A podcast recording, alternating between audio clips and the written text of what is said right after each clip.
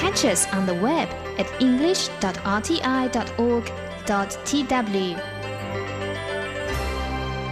Thank you so much for joining us here today at Radio Taiwan International. I'm Andrew Ryan coming to you from Taipei, Taiwan. Coming up this hour, we'll have for you Chinese to go, also Taiwan by number, and status update. But first up today, here in Taiwan.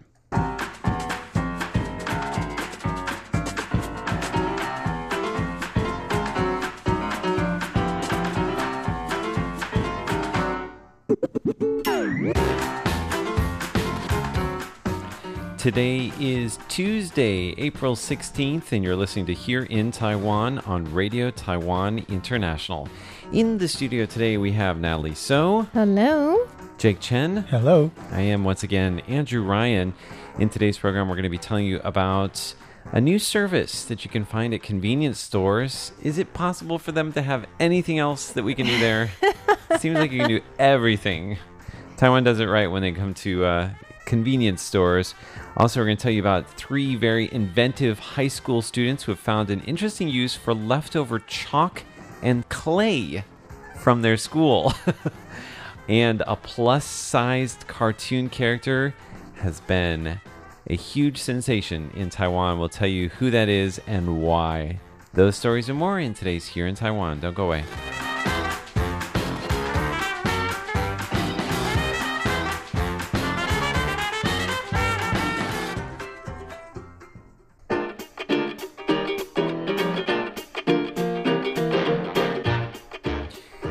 Right. There's pretty much nothing left you can't do at a convenience store. Uh, all of your, uh, I guess, everyday needs, you can fulfill them. Uh, and there are so many convenience stores in Taiwan. I think it has one of the highest penetration rates of any place in the world. I think the second. Second highest. Yes. South Korea is higher? Where was or it? Japan. I don't Japan. remember Japan. one of them. One of them, at any So rate. yeah, I just went. When was the last time you guys went to a convenience store? Today. Uh, today. Me too. Wah, wah. that proves the point. this morning on my way here. And what did you do? What did you uh, buy? Uh, charged my uh, Easy Card and then bought breakfast and then bought some drinks. Yeah. Yeah, yeah. I bought lunch. I always get money. Like they have ATM Oh, machines. Yeah, okay. that's my big thing. Yeah. I feel bad sometimes walking in and getting money and like not paying for anything.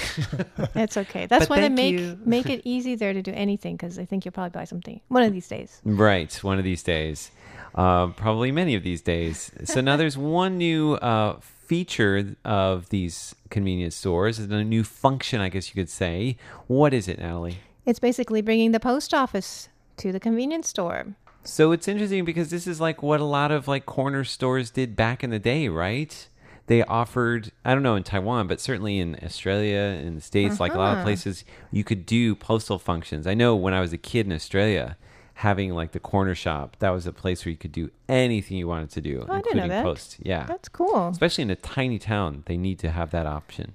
So, well, they have it now here. So so it's much more convenient now to send some mail or Mm. some parcels. Yeah. Yeah, Definitely. so they come in different sizes, um, basically two sizes.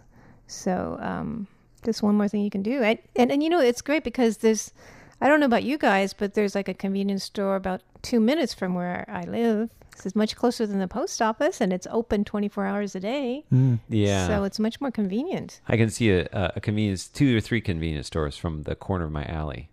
It's very, very, very convenient. There's so many of them too. It's ridiculous. There are so many of them, and so they're working with Chunghwa Post. Okay. So Chunghwa Post, I think they'll probably make more money if that's what they're after for. Mm-hmm. You know, get more um, Uh, clients, traffic. customers. Yeah, Yeah, because most it's so convenient.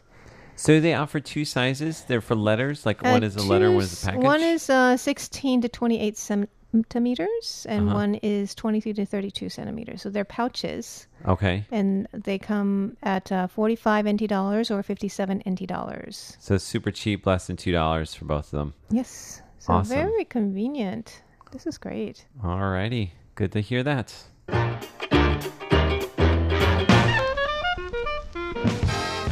All right, so three high school students have found a very interesting use for leftover chalk and clay. Now, I think leftover chalk and clay is usually just thrown in the trash, Right. and not anymore. as for chalk, uh, they burn them as a way of disposing them. Oh, So it's a nice way that they found a use for you know bits of chalk that's been thrown around all over many many schools. wow. And it's that's got to be a lot of leftover chalk, I'm guessing. Yeah, a large quantity of them when you you know think about all the chalk you can collect, and for very good use, in fact.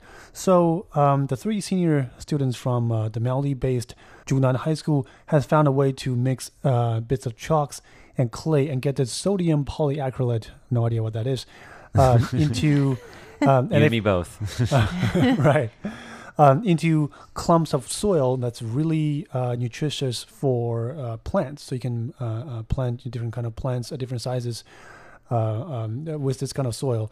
And um, so wait, I'm assuming just like burying chalk and burying clay is not going to be super conducive to plant growth, right? Right. Uh, you have to mix them um, uh, with different uh, proportions, and they, they try many, many different proportions to eventually get to this point. Um, I read through the article that detailed their sub, uh, project. Apparently, there's a lot of things that they had to take into consideration. For example, how much water the clump of uh, material can absorb, and how much it can withhold when the soil around it, the uh, uh, level of humidity in the soil around it changes. It has to withhold water in its own because you don't just use this in a in a pot. You can also use it to plant it in other pieces or among other soil. Oh, okay. Yeah, I so see. I see. Really smart and, and very practical, surprisingly practical solution for for planting different plants. Um, in fact, they're actually applying uh, for a patent for what they make, and they're talking to companies to put it to mass production. Wow. And once it goes into mass production, then it becomes more cost effective. Yeah, You know, economies of scale. You know, once you you boost it up, then it actually makes it easier to produce what they're producing.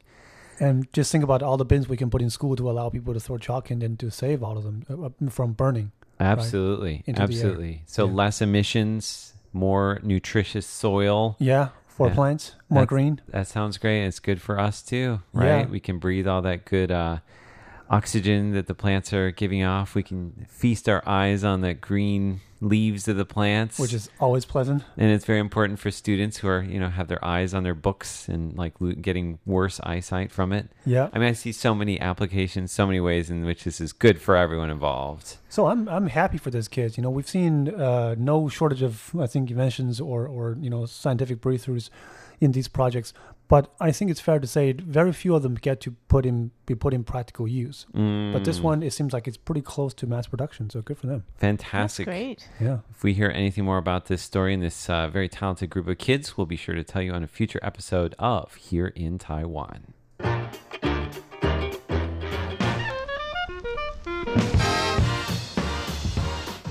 All right, we're going to move on now to a plus sized cartoon character called Meme, who has become a sensation in Taiwan. Natalie, tell us about that story. Yes. Well, um, this cartoonist is named uh, Mr. HH. He has about 1.6 million followers on Facebook. Whoa. And uh, people, she was actually a supporting character, but she became uh, his most popular character. Meme is like little sister? Is that Uh, what we're no, talking about? it's beautiful, beautiful. Oh, that's sweet. And Yeah. she's nice and round, but she's, you know, likes to dress up and she has Oh, that's nice. a very straightforward personality. She tells Mm-hmm. things like it is. I get that impression from her. yeah. And um, uh, one of her most famous lines is I'm not exhausted because I'm tired. I'm exhausted because people are tiring.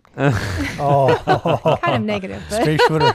I like it. Yeah. So, um, but what I think what's interesting is the story behind her, which is that this cartoonist actually he was a little overweight and um, he didn't feel so great about himself, so he kind of just hanged out at home and um, began, you know, um, drawing. And he created this person um, because he says thin, beautiful, and handsome people get all the attention. so um, I created Mei Mei to be an inspiration to readers who have lost their self confidence or think they will not be loved because of their figure. And Wow. so um, he's in his 30s now. hmm Anyway, she's a tough cookie. And, uh, you know, I think he just wants to encourage people to, to um, like themselves, accept themselves, and be confident of themselves. Wow. Wow. I have just liked this page. It's H period H Xiansheng, which means Mister in Chinese, right? Yeah. What, if, what do you think of his artwork? He's very, very uh, clever. He's got some very right? vibrant artwork here. Yeah. He's very fashionable. And yeah, there's uh, the uh, for the readers, sorry, listeners who hasn't uh, seen it, who haven't seen it yet. The author has uh, put on different fashions on the character, and she has a, a, a myriad of, of very personable, you know, facial expressions, which Mhm. makes her look lively. I like it. Very And she's very attractive. I mean, and and she really has personality. I really do like the personality. I'm not kidding. It's it's very attractive. so Mm. she's she's quite popular, and I like the you know essence behind the character. Absolutely, a lot of body positivity there. I'm a big fan. So if you're interested, you can go ahead and find that on Facebook. I'm just looking for the nickname here because a lot of times you can find the actual um, page name on here. Um, so give me just a second.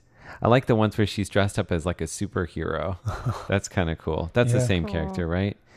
At H H O N G H H, Mm-hmm. Think is what you find how you find him on Instagram. Yeah, all kinds of pictures of this. Oh, there's cell phone cases too. Yeah, That's nice. Very colorful. Yeah. So that's H H Xiansheng and his character Mei Mei, um, who is sharing the theme of body positivity and sass, one drawing right. at a time.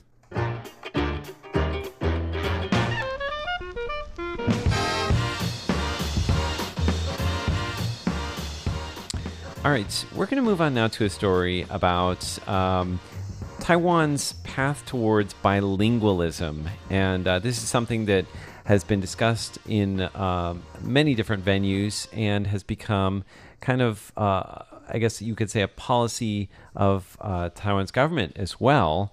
Um, but somebody uh, is speaking out against uh, the way of going about this because recently they announced that they were trying to boost the number of English teachers in Taiwan. And maybe that's not the only way to do this, Natalie. Yes, well, you know, this is a, a foreigner here in Taiwan who wrote an editorial, and basically, it was uh, former Premier Lai who brought up this plan to have the um, country bilingual by the year 2030. And the Ministry of Education is planning to train about 5,000 elementary and junior high school uh, teachers by 2030. Um, but he says, you know, we need more than that. We need Mm. more than just um, teachers. We need a reform of the way things are taught and the education system. And he gave some ideas. Um, for example, because he's saying, you know, the way, and I think, I mean, I, I agree with a lot of what he's saying, but how are you going to reform the whole culture behind Taiwan? It's, it's, it's really hard. He says, you know, a lot of it's just like um, information, learning information, and you, you're not inspiring kids and stuff like that. So people are just memorizing things in school rather yeah, than actually that's the way it. they they're used to teaching, and a lot of the teachers they're set in their ways because um, they have uh, the credentials and they have a great pension, and you know they don't want their jobs taken away from them. But he's saying that um, they sh- Taiwan should increase their budget for foreign teachers and attract highly skilled and fully qualified teachers from countries like um, the U.S., UK, Australia. So not just because um, they're white, but because they're qualified teachers, right? Right, because there are a lot of non-white teachers that are very qualified and good at what they That's do. That's true. Yeah. And hi, you know, offering higher salaries and giving them uh, freedom to shape their own curriculum. Oh, that's important. That's very Right? important. Yeah. Mhm. So instead of going through a boring textbook that you know Yeah. the government approved or something, and um, also try to make it so that kids don't have to go to cram school. oh, if you can do that, I mean, you changed Taiwan's I- education I'd be system. super surprised if, if anybody can do that. Yeah, I mean, he has some pretty bold, you know, thoughts. I mean, it's basically changing the way education is run here in Taiwan. But I mean, I do agree with what he's saying. I'm a big fan of putting kids in an environment where they speak English, but not for the sake of learning English. So, in other words, if you have a kid that's interested in skateboarding, maybe there's a teacher that can teach the kid how to skateboard without, you know, and do it in English. Um, and so they can hear English spoken outside of the classroom, and it's not a focus on vocabulary words and sentence structure. It's it's more on being able to use the language. That's true. And I, kids pick up languages so quickly when they're Mm. in an environment, especially if it's something they're interested in. Yeah. Mm. I mean, I know my kids picked them up even when they were not when they're in local school by watching like YouTube and cartoons and you know Mm. whatever they were into at whatever age. That really helps a lot.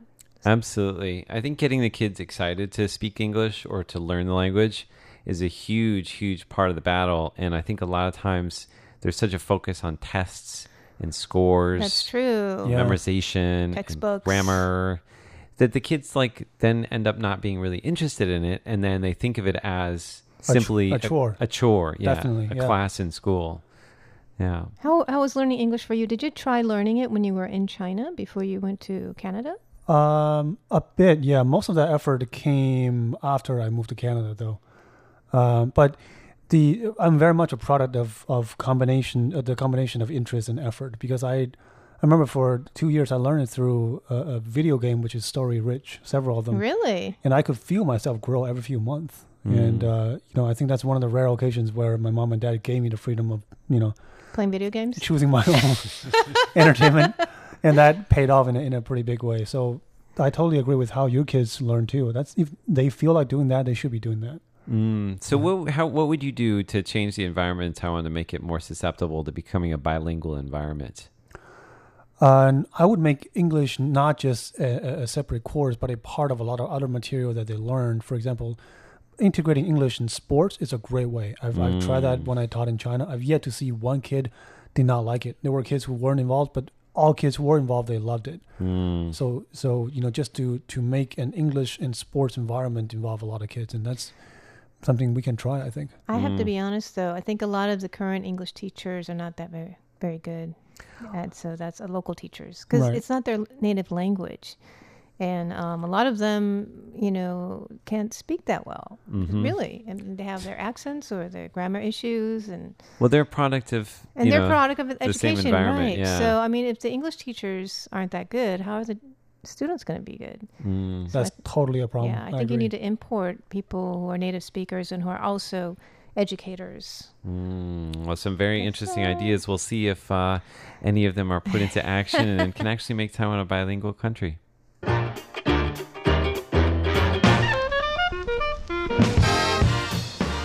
All right, we're going to finish off with one final story here today. Jake, you have a story about a woman who runs a snack shop. Now, she herself was on welfare, but she was able to raise a lot of money and do a lot of good for a lot of people. So tell us a little bit about this woman. Right. This is a very classic story of someone who, uh, although not having a lot to begin with, but insists on giving back to the society because she was helped on her way up. And she really did have a very rough beginning. Uh, roughly 20 years ago, uh, Miss Xie Zhuling here in uh, Taidong City uh, was on welfare because he's her husband suffered from a stroke. And because they did have a house and they had to pay for, they didn't qualify for low income uh, subsidies. They had to rely on the subsidies for her husband's uh, disability at the time. So things were very difficult for them. Uh, but they were held by a local uh, welfare foundation on many, many occasions. So after her three children all grew up and, and could sustain themselves, she, who runs a snack shop, began to um, start this really clever program. So she sells noodles, among other things.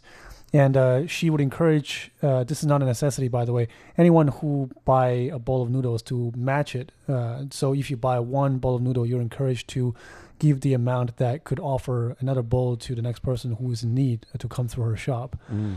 And in the last three years, she sold close to 5,000 bowls of noodles, and she raised um, enough to uh, buy over 7,000 bowls of noodles. And Wow. She, she's helped many who's came uh, uh, That's through her shop. wonderful. Yeah, That's really impressive. Yeah. yeah. Local people got wind of it, and a lot of people came just came by her shop just to give money. They didn't even Oh, buy noodles, you know, just to help her out with the program. So yeah, she's helped. You know, imagine the number of people she helped with that many, you know, Mm. uh, noodles. So so good for her. What an inspiration. I mean, I think uh, when we think of trying to do good things for other people, we often think of just like pulling money out of our pocket and, and offering that money to either, you know, a charitable organization or a woman like this. Yeah. But the fact that she's actually come up with a way to inspire other people to do that Mm-hmm. actually means that her original, you know, good deed is multiplied exponentially by all the people that she, you know, encounters on a daily basis in her, in oh, her most shop. definitely. Yeah. and it's a long-term service that she's providing, right? yeah. It is. Absolutely. Food for people who really need it. It is still ongoing. Yeah. That's great. Fantastic. Her name again is what? From Taidong, Ms. Her name is Xie Lingzhu from Taidong City. Alrighty. So if you happen uh, to come across her shop, go ahead and uh, buy an extra bowl of noodles. Well, that's it for today's Here in Taiwan. I'm Andrew Ryan. I'm Natalie So. And I'm Jake Chen. Stay tuned, there's much more ahead on RTI.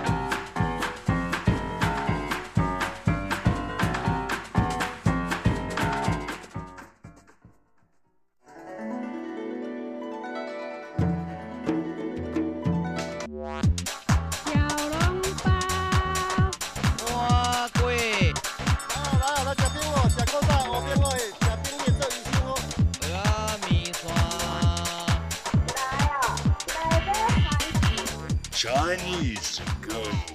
Real Chinese for real people. Dig in. Welcome to Chinese to Go, the program where you learn authentic Chinese, the Chinese that we use in real life in Taiwan. What do you usually have for lunch?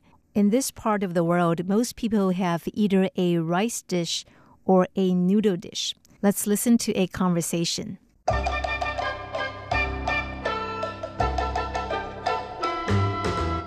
你吃过午餐了吗？我们一起去吃饭吧。好啊，你喜欢吃饭还是吃面呢？都可以，我两者都喜欢。我对吃东西不挑剔的，有什么就吃什么。那我们吃面吧。最近天天中午都吃饭，想换胃口。The guy says. 你吃过午餐了吗？我们一起去吃饭吧。 Have you had lunch yet? Shall we have lunch together? 你吃过午餐了吗？你 means you. 吃 means to eat. 午餐 lunch. The word ma at the end of the sentence indicates that it's a question. 我们一起去吃饭吧。我们 we 一起 together 吃饭 to have lunch。好啊，你喜欢吃饭还是吃面呢？The woman says, "Okay, do you prefer rice or noodles?" 好啊，好 means good. Here it means great or okay. 喜欢 to like 吃饭 吃饭 means to eat rice, 吃面 to eat noodles, but here it means to have a rice dish or a noodle dish. The guy says, 都可以，我两者都喜欢。我对吃东西不挑剔的，有什么就吃什么。 Either way, I like them both. I'm not picky about food, and I eat whatever there is. 都可以，都 means all or both. 都可以 either way, or either way is fine. 我两者都喜欢。两者 both 喜欢 to like. 我两者都喜欢。I like them both. 我对吃东西不挑剔的，我 means I. 吃东西 literally means to eat something. Here it means food. 不挑剔 not picky. 对吃东西不挑剔 not picky about food. 有什么就吃什么。有什么有 means to have. 什么 what whatever. 有什么就吃什么。I eat whatever there is. 那我们吃面吧。 最近天天中午都吃饭，想换胃口。Then let's have noodles. Lately, I have been eating rice at lunch every day. I feel like I want a change. 那我们吃面吧。那我们吃面吧。我们 we 吃面 to have noodles. Then let's have noodles. 最近天天中午都吃饭。Lately, I have been eating rice at lunch every day.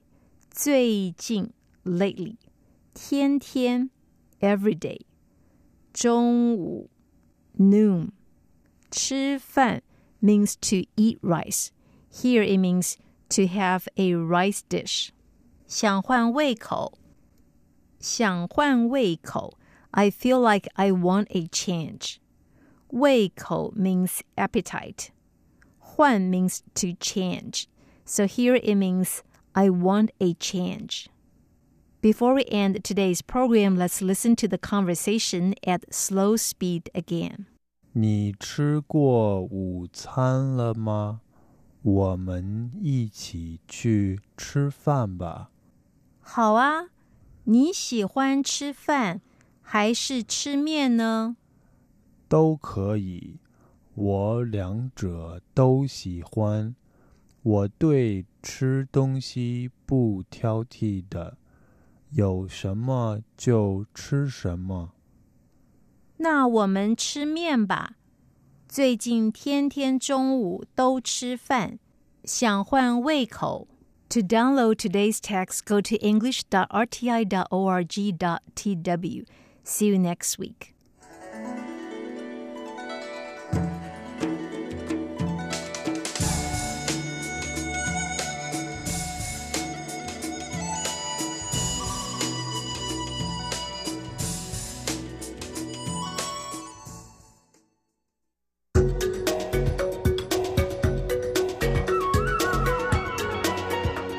This is Taiwan by Number, brought to you by Radio Taiwan International. In today's Taiwan by Number, we're going to be talking about pets in Taiwan. In just a moment, we're going to show you a video about how they are now giving cat scans to get this, not humans, but cats and dogs and other pets. cool. But first, I have a question for you, Natalie. Yes. We're going to quiz you Shoot on me. your knowledge of numbers. How many cats and dogs do you think there are in Taiwan? Now, we should mention there are 23 million people in Taiwan. How many cats and dogs? probably not as many, right? How about we take 10%? 10%? 2.3 million. 2.3 million. Okay. How many dogs? How many cats? Uh, okay, that's a good one. Uh, 1.3 million dogs and a million cats. Have you been looking? I think she's cheating, but I'm not sure. All right. I think people are more into dogs, right? But I don't know. Well, at least they carry them with them. Yes. So the cats are at home. We don't really know if they have them. So That's I very true. More. All right. We're going to uh, first watch this video about how they're giving cat scans to pets in Taiwan. And when we're back in just a moment, I'm going to tell you the answer to today's question. Let's have a look. Taiwan has about 2.5 million pet cats and dogs. Alarmingly, their chances of getting cancer are as high as 54%. To ensure better treatment for sick pets, National Yangming University has introduced pet CT scans. Besides pet cats and dogs, pet CT scans can also be used for hamsters, rabbits, chickens, and ducks. Vet Charles Xu says that without this advanced technique, there could be mistakes in the course of the treatment. That's because vets only treat symptoms they have discovered and may overlook the root cause of diseases. Pet owners will need to have the deep pockets to afford this procedure, though. A single scan costs 1500 US dollars, and the technique is not necessarily covered by pet insurance. A referral by a vet is also required before scanning can go ahead. Those pets are so cute. I'm glad they're having cat scans for, for cats and, and dogs. Absolutely. 54% of these animals will get cancer. I had That's no idea it was so high. Absolutely. So let's move on now to the number that I asked you to guess. I asked you how many Yes. pet cats and dogs there are in Taiwan. You said 2.3 million. Let's have a look at the answer. Ah, very close. I think you were peeking at my information there, Natalie. but now I have the other question for you. How many uh, dogs versus cats? huh. Let's have a look at that. Wow, so many dogs. Nearly 2 million dogs. Yes, nearly 2 million dogs and less than 1 million cats. That's 2 to 1. And actually, uh, I think this is maybe connected to tradition here in Taiwan. People like to have dogs to help out on the farm or in the countryside or to protect the family. Cats, I am a cat lover, but I'm not sure how much they're doing to help us out. Right. And dogs are very loyal. I Mm. mean, man's best friend, right? So I think Absolutely. they're very cute. I have a couple other bonus facts. Are you ready for this? Sure. Kaohsiung has a disproportionately high number of dogs and more than any other city and county in Taiwan. I'm not surprised. There's more space over there, more, more parks,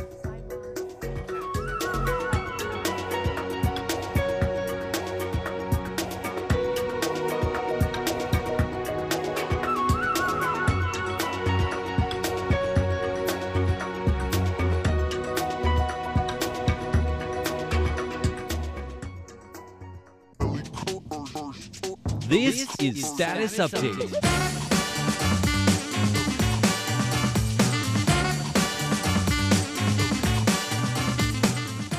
Welcome to Status Update. I'm Shirley Lin. I'm John Van Trieste. Yes, we'll be getting to your letters and your um, your letters. You know, so uh, we just love to hear from you. Um, always, just what you have to say about our programs and uh, what programs you like and what you don't like, and any suggestions you have for us how to do our programs better.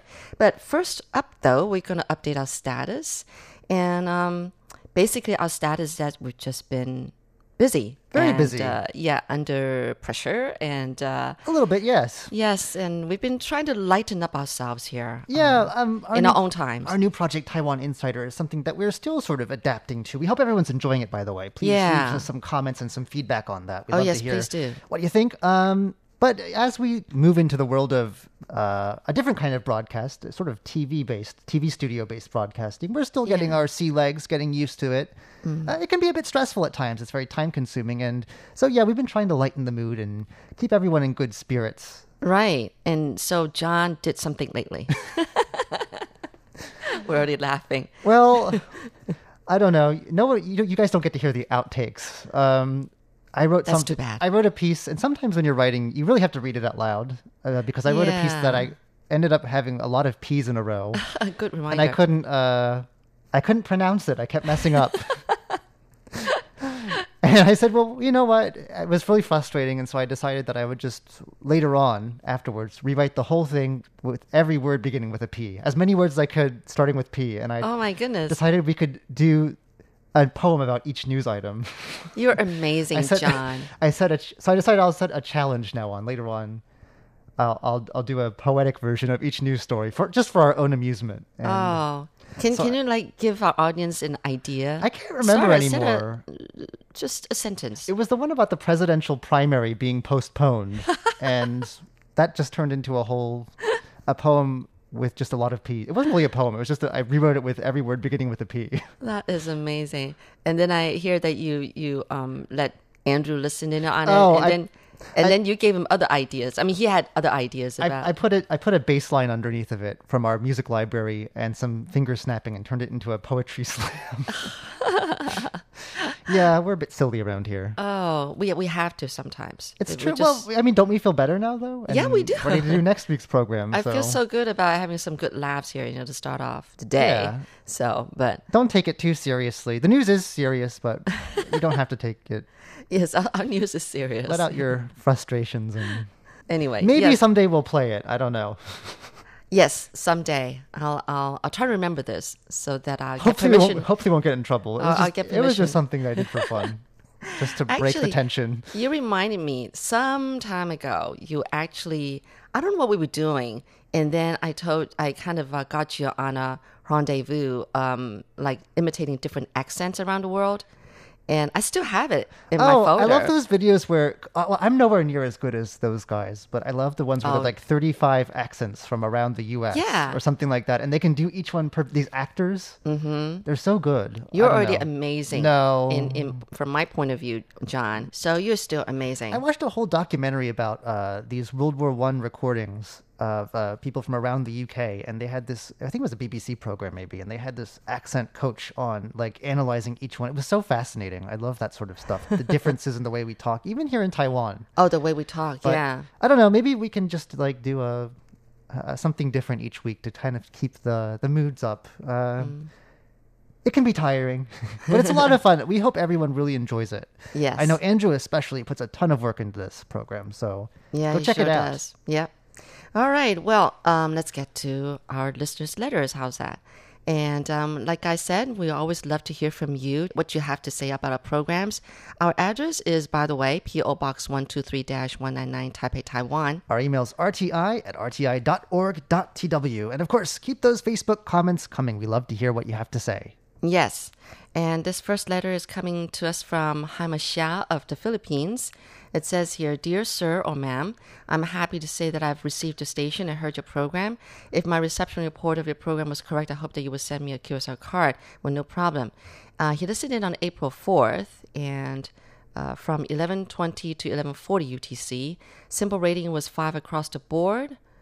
uh, on frequency 12100 kilohertz, listening from Quezon City, Philippines. And he listened to the news, and then uh, where we talked about the Philippine government to review loan deals and contracts made with China.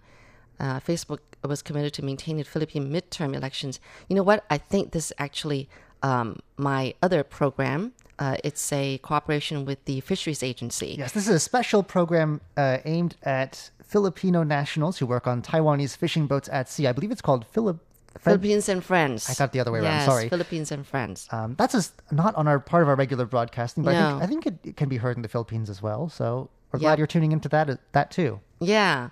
Okay. And then the third uh, news story that he heard was that the Chunghwa Post released a commemorative stamp about the 100th anniversary of the Presidential Office Building.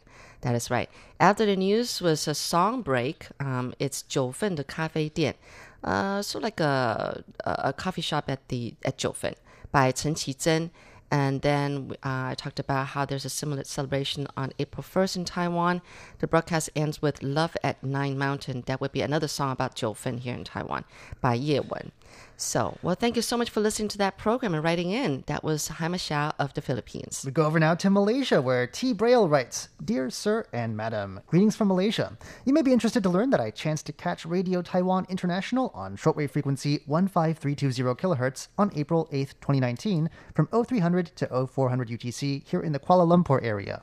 A detailed reception report of this transmission may be found below. Should it be correct, a QSL card from your station would be much appreciated. Thank you. Uh, this is a note about our April 8th broadcast.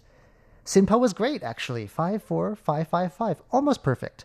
Uh, it says excellent signal strength, slight interference under signal, otherwise good reception overall. Under the contents of the programs, uh, he heard Curious John, uh, featuring tourism information on Penghu Island. In the Spotlight, an interview you did with a Barcelona couple who organize and rate the quality of hostel destinations for international travelers. Then, Life is Short, an episode of Classic Shorts, presented by Natalie Tso, featuring a traditional story. After that, Time Traveler, where I focused on the history of recorded music in Taiwan, and an episode of On the Line, hosted by Carlson Wong about teaching Mandarin in India. So that comes to us once again from T. Braille of Malaysia. Thanks so much for writing in. All right, now we're moving over to Japan. This is coming from Hiroyuki Matsui of um, Naraken, Japan. He listened in uh, on March 30th at 15320 kilohertz. He listened to the news where we talked about Vice President Chen Jianren says that false information is damaging to democracies around the world and how the president has returned from a trip to Palau, the Marshall Islands, and Nauru, three of Taiwan's Pacific allies. And Taiwan's Olympic Committee has banned two Taekwondo athletes for doping. Also, a new bill that would bring LGBT topics into the classroom has drawn mixed reactions. And then under comments, uh, it says that it's already spring in Japan, but it has been cold and snowing recently. How is Taiwan? Well, Hot, then cold, hot, then cold. yeah, really, exactly. It's it's exactly like that. Uh, in Japan, it is April and it's a new month, and cherry blossoms finally begun to bloom in Japan. Are there cherry blossoms in Taiwan? Yes, Absolutely. Yeah, we enjoy them. I think there uh, there are some local species not found in Japan though. They're they're a bit different. I have a Japanese friend who says that it's been many years since he's seen cherry blossoms, and what he meant was Japanese style cherry blossoms. Ah, okay, okay. Uh, it says that I love this cherry blossom season. It's good for cherry blossoms to bloom to be enjoyed after being entertained for a while. And I can only listen to uh, RTI English broadcast on the holidays, but I look forward to it. And so, if the details in this report are found to correspond with the station log, I would very much appreciate a verification card or letter. Well, no problem. That was Hiroyuki Matsui of Japan. Thank you. We go over now to Debakamal Hazarika, who's writing to us from Assam, India. It says, Dear Sir and Madam, it is with great pleasure that I write to tell you that I have heard your radio station today. Details are given below. This is a note about our April 7th broadcast. Heard at 0340 UTC on 15320 kilohertz. SINPO rating 43343, so somewhere in the middle there. It says I'd listened to today's edition of On the Line. In today's show, you talked with Ms. Canny Min, the founder of Hanyo Chinese Learning Institute in India. In today's program, she discusses Chinese learning in India. The interview was very energetic. I very much enjoyed it. I found this program informative and interesting. With best respects, Devakamal Hazarika of Assam, India. All right, we stay in India. This is coming from Mr. Mohammed Shamim. And it says Dear Sir and Ma'am, once again, greetings from India. I'm a regular listener of your program. I report the reception of the English service via shortwave on 9405 kilohertz from 1600 to 1700 UTC on April 4th. And it says that if you find the enclosed program details to be correct, I would appreciate your confirmation as a verification. Give us a card or letter, no problem. So he listened to Jake Chen doing the news, uh, containing reports from town and uh, a sports news story as well. And then John and Paula, you, you were in in this episode here in Taiwan. And then Jake Chen again with Lights Camera Asia about uh, a Japanese film artist. And then my program in the spotlight containing interview with Anna and Matt uh, Kifa, who are the founders of hostelgeeks.com, rating uh, five star hostels around the world. Yes, so that was again Mohammed Shamim of India. Thank you. We stay in India for a letter from Shamal Kumar Banerjee, who writes Sir, I've listened today at looks like April 2nd to your English program with a good audience and enclosed an audio file and reception report. The frequency was 9405 kilohertz at 1600 UTC. Uh, we have a partial SINPO rating here, 4, 3, and 4, so fairly good. And this was listened to with an antenna inbuilt with outside connected wire. That comes to us once again from Shimal Kumar Banerjee of India. All right, and now I have uh, another letter, uh, a short one. Is coming from Munir KP of the UAE, that's the United Arab Emirates. Uh, it says here, respected sir uh, and ma'am. Uh, please hear an audio clip attached regarding 6180 kHz tuned in on April 1st at 1600 UTC. And uh, so I guess he included an audio clip. Well, actually, for your information, uh, that would not be necessary, but thank you so much for doing that. And I hope that uh, you can give us more details next time as to how the listening was and uh, let us know what you heard. That would be great. Thank you so very much. Again, that was Munir KP of the UAE. Thank you so much for joining us on this week's status update. We so much love to hear from you, just what you have to say about our programs. We love getting your letters, and please do continue to write us and listen to our programs and let us know what you think. So our address is PO Box 123-199 Taipei, Taiwan. Our email address is rti at rti.org.tw. And of course, you can always leave us a Facebook comment telling us what you think about our programs. We look forward to hearing what you have to say. Yes, until next week, I'm Shirley Lin. I'm John Van Trieste. Goodbye. Bye.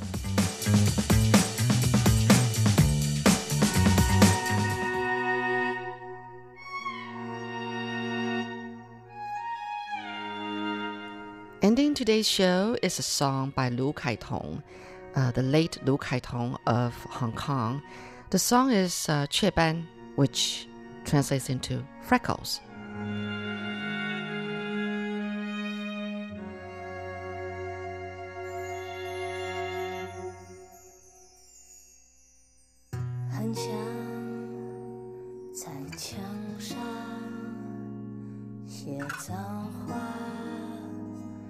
来敷衍你，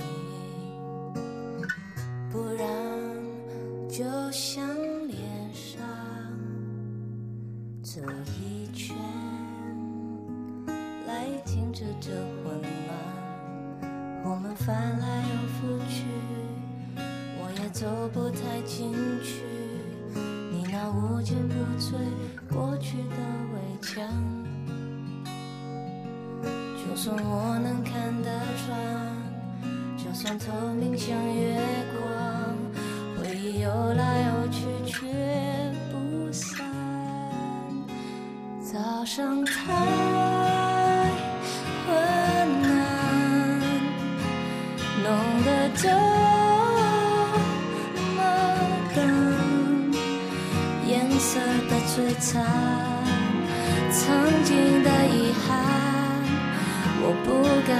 时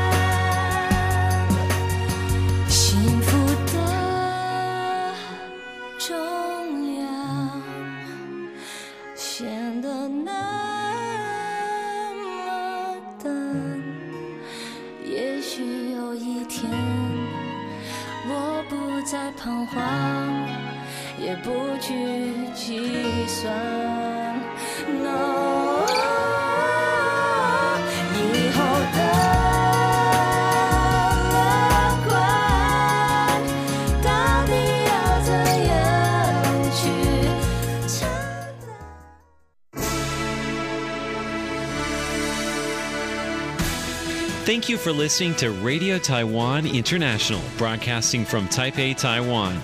Check out our website at english.rti.org.tw. Again, that's english.rti.org.tw for the latest news and features from Taiwan.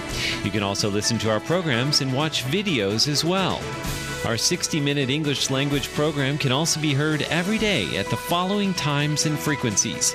In southern China and South Asia from 1600 to 1700 UTC on 6180 kilohertz. Again, that's in southern China and South Asia from 1600 to 1700 UTC on 6180 kilohertz. And in Southeast Asia from 0300 to 0400 UTC on 15320 kilohertz.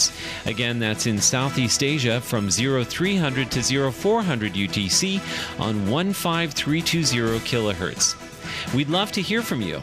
Please send your comments to P.O. Box 123 199, Taipei, Taiwan. Again, that's P.O. Box 123 199, Taipei, Taiwan. Or send an email to rti at rti.org.tw. Again, that's rti at rti.org.tw. Also, visit us on Facebook. The address is fb.me forward slash Radio Taiwan International.